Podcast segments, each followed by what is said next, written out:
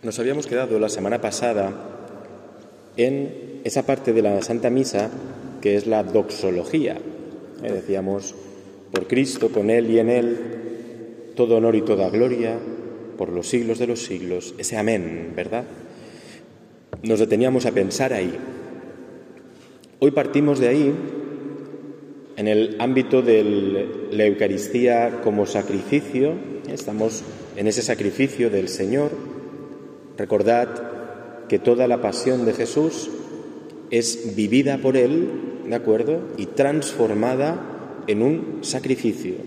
El sacrificio siempre es para hacer propicio a Dios, para darle gracias, para ofrecerle algo, en definitiva, para entrar en contacto con Dios. Y si yo entro en contacto con lo santo, yo quedo santificado. Y como la santidad es el fin de nuestra vida, pues Jesucristo, el sacrificado, que es Dios, nos ha puesto en contacto total. Si nos frenaba para el contacto o nos impedía el contacto el pecado, ¿de acuerdo? El pecado de Adán, por Cristo ha sido cancelada esa deuda. Ha sido cancelado ese pecado de forma que la puerta de acceso a Dios ha quedado de nuevo abierta. Y esa puerta de acceso a Dios es Jesucristo sacrificado y resucitado. Por eso cada vez que accedemos al sacrificio de la Eucaristía, estamos poniéndonos en contacto con Dios. ¿eh? Dios toma posesión de nosotros al apropiarse, por así decirlo, del sacrificio de su Hijo. En cierto modo, decíamos el otro día que llegábamos al culmen, ¿eh?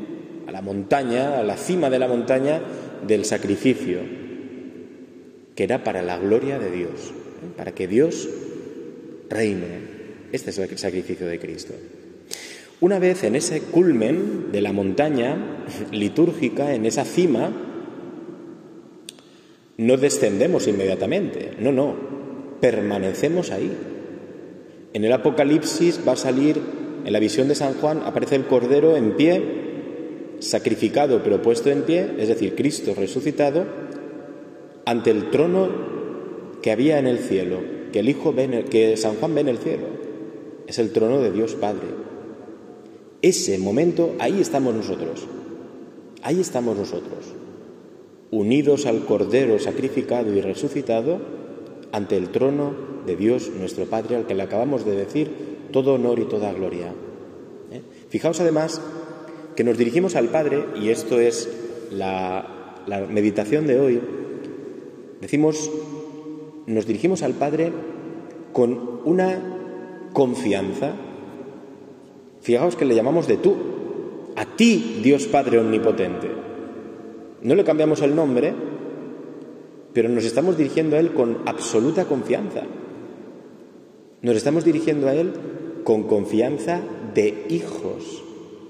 Así pues, Padre, te presentamos nuestra vida, te presentamos el memorial de tu Hijo.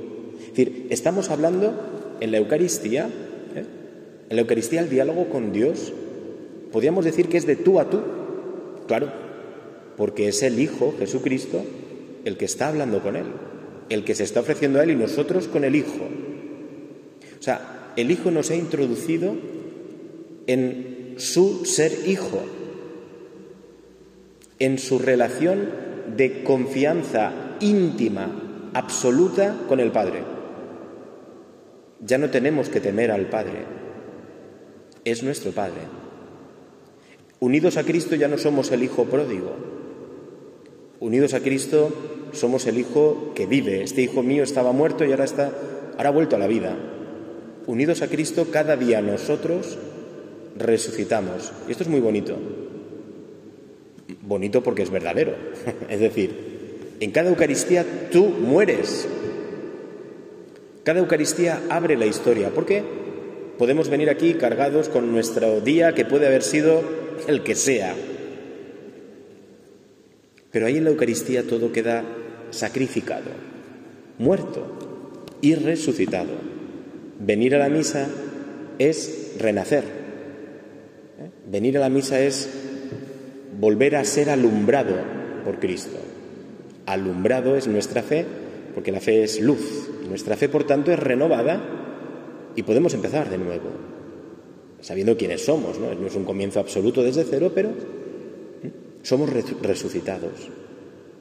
O sea, hay una renovación diaria de la historia, diaria, y en esa, a esa renovación estás llamado tú y yo.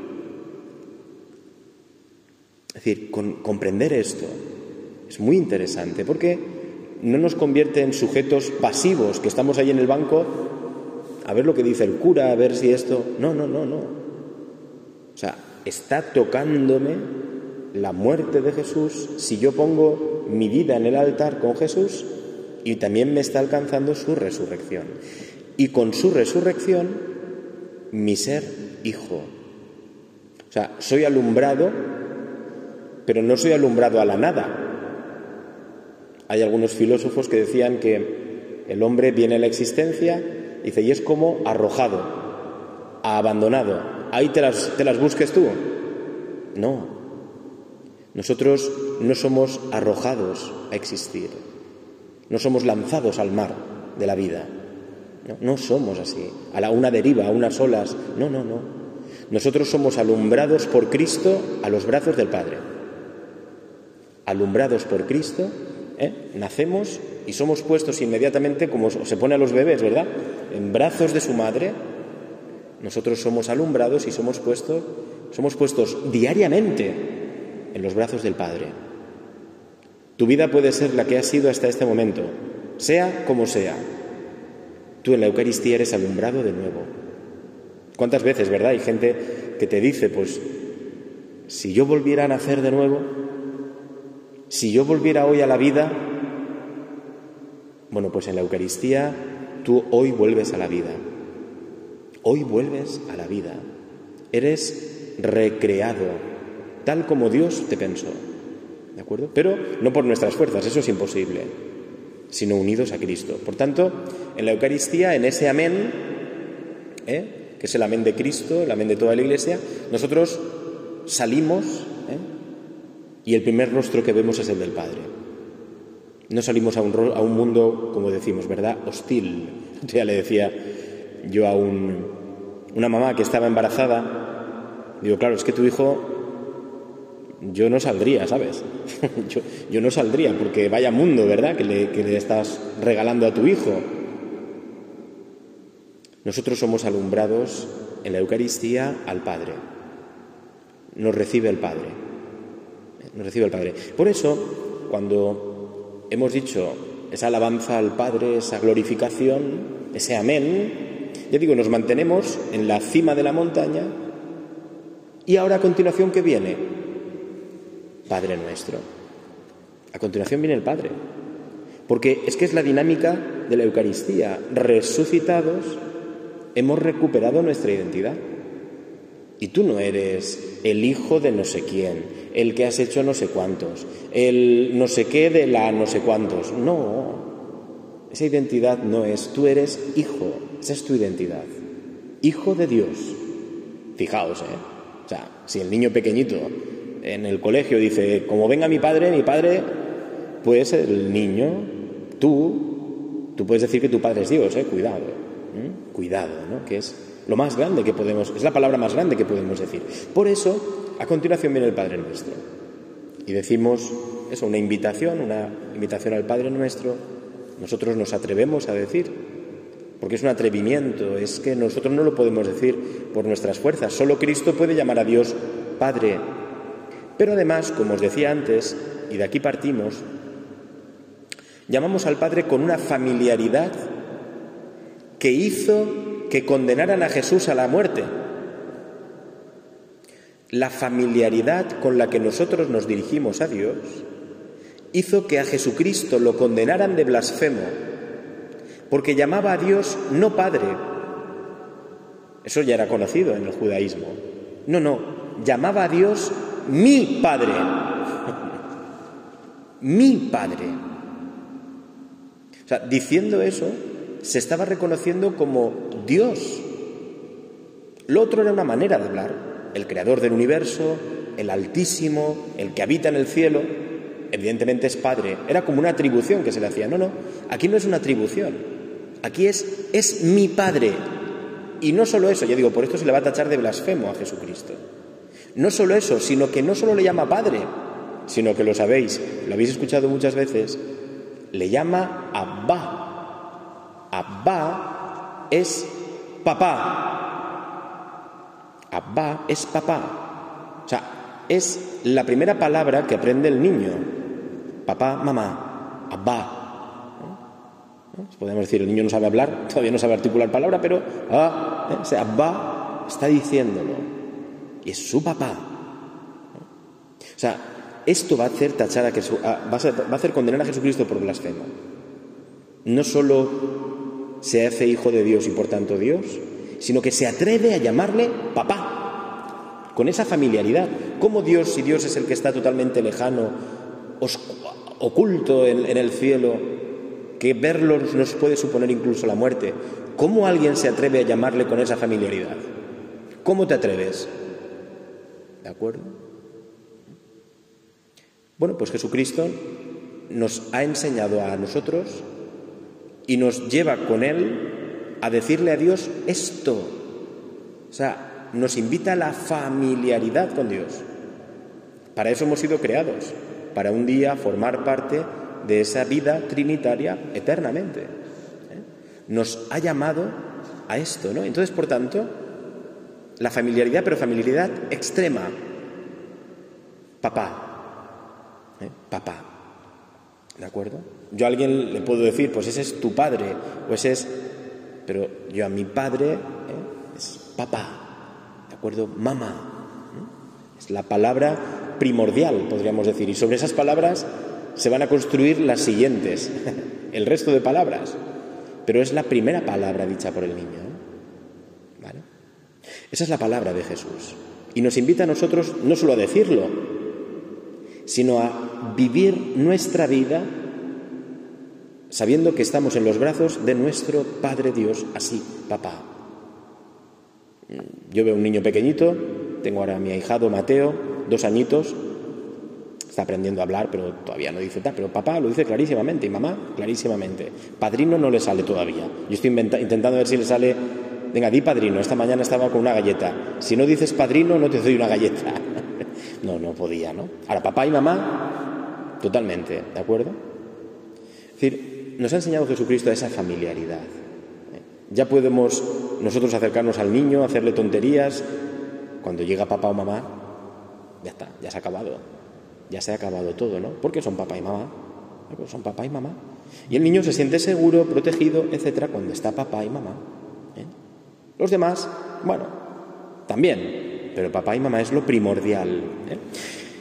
Solo nos vamos a fijar en dos cosas del Padre Nuestro que tantas veces, ¿verdad?, lo habéis oído comentado, tanto se ha predicado de él y seguro que habéis oído muchas cosas. Únicamente quiero fijarme en un detalle que nos puede servir, ¿de acuerdo? Nos puede servir además ya como de introducción a la cuaresma que comenzaremos el próximo miércoles. Y es que le decimos, hay una, una de las invocaciones en el Padre Nuestro que decimos, o peticiones, como queramos no nos dejes caer en la tentación. ¿Verdad? Decimos, no nos dejes caer en la tentación. Hoy solo nos fijamos en eso. No nos dejes caer en la tentación. En el pensamiento de la Biblia, eh, esta cuestión de la tentación puede tener dos formas de mirarlo. Me explico. Dicen los que saben de esto Dicen, podemos entender la tentación como, normalmente nosotros entendemos la tentación como trampa, ¿de acuerdo? La tentación, no nos dejes caer, es decir, es una trampa. Pues me pone la trampa el demonio o yo mismo me pongo la trampa y acercándome o haciendo lo que no debo, lo que sea. Es la tentación como trampa. No nos dejes caer en la tentación. Las tentaciones de Jesús en el desierto son esto, son trampas lánzate y entonces serás de verdad reconocido como Mesías. Convierte estas piedras en... Y entonces verán la gente, ¿no? Como tú sí que eres el que, el que esperaban, como que eres Dios, ¿no? Es decir, el demonio está poniendo trampas. Podemos decir que en nuestra vida, pues está... Si no hay trampas, no las buscamos. Por eso que decíamos en el Evangelio, de nuestro interior, Dios mío, lo que sale, ¿no? La tentación como trampa. No nos dejes caer en la tentación. Esa trampa, la tentación entendida como trampa, nos aleja de Dios. Si caigo en esa tentación, eso me aleja de Dios.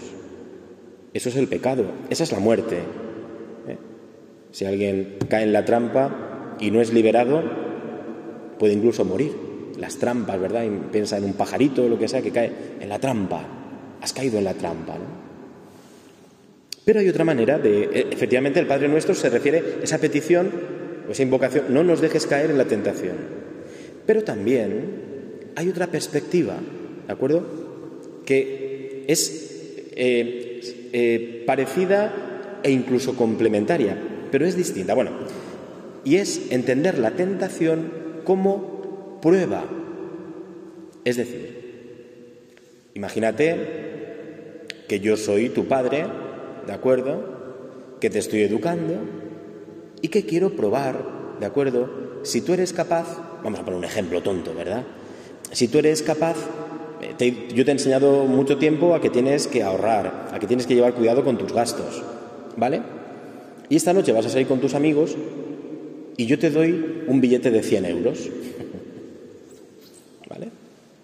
Te he puesto una tentación, pero no es una trampa, te lo he puesto yo que soy tu padre, es una prueba, es una prueba. O sea, te lo he puesto para qué? Para ver si has aprendido la lección. Te he enseñado a ahorrar, a que no tienes que gastar, por qué gastarte todo el dinero que tienes, aunque tengas la oportunidad. Pero yo te pongo una prueba para ver si realmente has aprendido la lección. O para ver si realmente, imagínate, ¿no?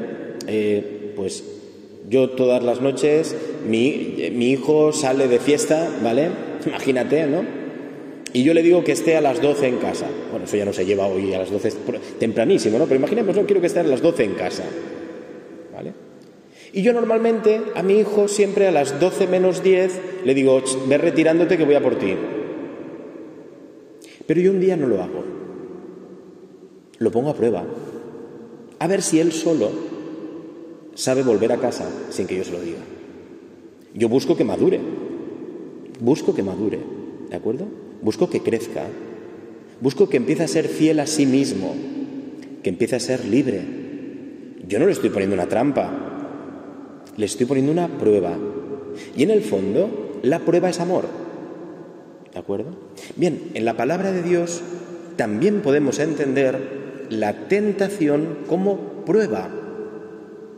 Por tanto, cuando decimos a Dios, no nos dejes caer en la tentación, significa, cuando tú, Señor, me pongas una prueba en mi vida para ver si soy fiel, para ver si oro también en las dificultades. Porque, Señor, tú sabes que cuando todo me va bien, oro, vamos, soy feliz orando. Pero quieres también saber si yo soy capaz de orar cuando las cosas no me van tan bien. Y entonces, en un momento, te retiras de mí, te apartas un poquito, a ver si yo también ahí rezo cuando me va mal. Dios no me está poniendo una trampa, Dios me está poniendo una prueba para que yo madure, para que yo crezca, porque es mi bien que yo ore en lo bueno y en lo malo. Pero nosotros le decimos al Señor, Señor, si es una trampa, nunca lo permitas. Pero si es una prueba, Señor, tampoco permitas que caiga. Es decir, Señor, dame la gracia de serte fiel. Dame la gracia de ser fiel. ¿De acuerdo? Dame la gracia de cuando tú me pides algo que yo a lo mejor no entiendo, Señor, ahí no caer. Es decir, mantenerme en pie, seguir adelante. Las pruebas que nos pone Dios nos hacen fieles, perseverantes, pacientes, fuertes. Crece nuestro amor. A veces Dios nos pone estas tentaciones, nos pone pruebas, Y nos lo pone para crecer. Y esto es muy interesante, porque a veces caemos en la prueba. Es que no veo a Dios por ninguna parte. Hombre, repasa si estás en pecado o lo que sea, y si no es nada de eso, muy posiblemente Dios te está poniendo una tentación. ¿Cuál es la tentación? Pues, pues mire usted, vengo a rezar y estoy más seco, no siento nada. Ahí está la prueba. Ahí está la prueba. A ver si sigues rezando a pesar de no sentir nada. ¿De acuerdo? Hay una canción de Hakuna que dice, creo Señor sin verte, sin sentirte, sin... ¿Y cómo me gusta creer así? Porque si tengo que depender de cómo me siento, siempre lo digo, ¿verdad? Yo hoy me he sentido de muchas maneras. Bien, mal, regular, muy mal, muy bien. No, la fe no depende de eso. Y a veces Dios nos pone a prueba, nos pone la tentación, por ejemplo, de huir. ¿Para qué quiero ir a rezar? Si estoy en una época que no siento nada en la oración, que se me hace más pesado estar ahí, ahí está el momento donde tú pides a Dios, no me dejes caer en la tentación, no me dejes caer en la tentación. En ese momento, Señor, que no me olvide que eres mi Padre, que no me olvide que no me has abandonado.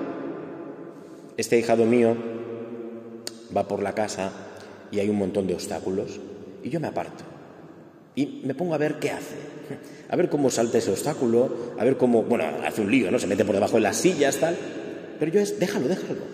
Yo estoy pendiente. Yo no quiero que se caiga. Yo no quiero hacerle daño. Pero yo estoy en la distancia pendiente. A ver, a ver, a ver cómo resuelve la situación. No es que yo he abandonado a mi, a mi hijo, a mi ahijado en este caso. Simplemente yo me he apartado a ver si el niño sabe resolver la situación, que ya ves tú, a lo mejor es pasar de un sitio del sofá a otro, pero yo he querido que él dé ese salto, ese paso. Le he puesto en la tentación de qué? de que se aparte y se vuelva atrás y no siga adelante y dé ese paso. Pero si lo da, va a aprender. Si lo da, va a aprender. Y yo me he apartado para que dé ese paso. ¿no? Es decir, Dios hace esto. Por tanto, y con esto terminamos, simplemente yo creo que es bonito meditar y nos puede servir también para discernir nuestra vida esto, esta distinción. No nos dejes caer en la tentación pero distinto. La trampa del demonio, del enemigo, de la vida, del mundo y también de mi libertad, que yo a veces me busco trampas en las que caer, ¿de acuerdo? Me acerco donde no me tengo que acercar, ¿de acuerdo? O sea que también es culpa nuestra, no es como decíamos antes, solo de fuera, sino nuestra. La, la tentación como trampa, no me dejes caer, Señor, en eso. Pero también, no me dejes caer, Señor, cuando me pongas delante la tentación como prueba, porque si sigo adelante, Señor, en lo que tú me pides, entonces voy a madurar y además voy a experimentar que tú me quieres, que tú me quieres. Y a veces, si me has dejado caer, Señor, o si me he hecho daño, pero tú me tenías controlado. Tú tenías, si, era la prueba era tuya, Señor, tú tenías controlado, hombre. ¿Cuántas veces el padre nos dice, déjalo, déjalo, que así aprende? déjalo, déjalo, que se pegue con, con y, así aprenderá, ¿no? Bueno, pues a veces Dios nos lo hace así, pero ¿para qué? ¿Es que Dios ha dejado de querernos? No, para que aprendamos, ¿de acuerdo? Para que aprendamos. Por tanto, ¿eh? Podemos empezar a rezar así, vamos a empezar la cuaresma y en nuestra vida hay muchas trampas, eso, pero también hay muchas pruebas de Dios. Y es bonito pensar para qué Dios me ha puesto esta prueba. ¿Qué quiere de mí? Dios que es mi abba, mi papá, mi Dios, ¿cómo me va a dejar mi padre? No lo va a hacer. Nunca. La escritura, aunque mi padre me abandonara, tú nunca me abandonarás, Señor. Aunque una madre abandonara al hijo de sus entrañas, yo nunca te, olvidaré ni te abandonaré. Dios, no nos va a dejar. Pero a veces nos va a poner la prueba y a veces dura, ¿eh? A veces prueba dura.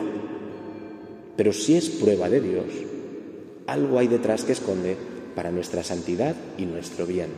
¿Eh? Por tanto, nos ponemos en oración esta noche y le vamos a pedir al Señor como pórtico, ¿verdad?, de la cuaresma que comenzaremos en una semana, precisamente esto. No olvidar que somos hijos, que somos hijos hablando de tú al Padre, papá, con el Hijo, que estamos con el Cordero frente al trono de Dios en la Eucaristía. Tú eres mi Abba, Toda la creación con Cristo grita, Abba, Padre. ¿Vale?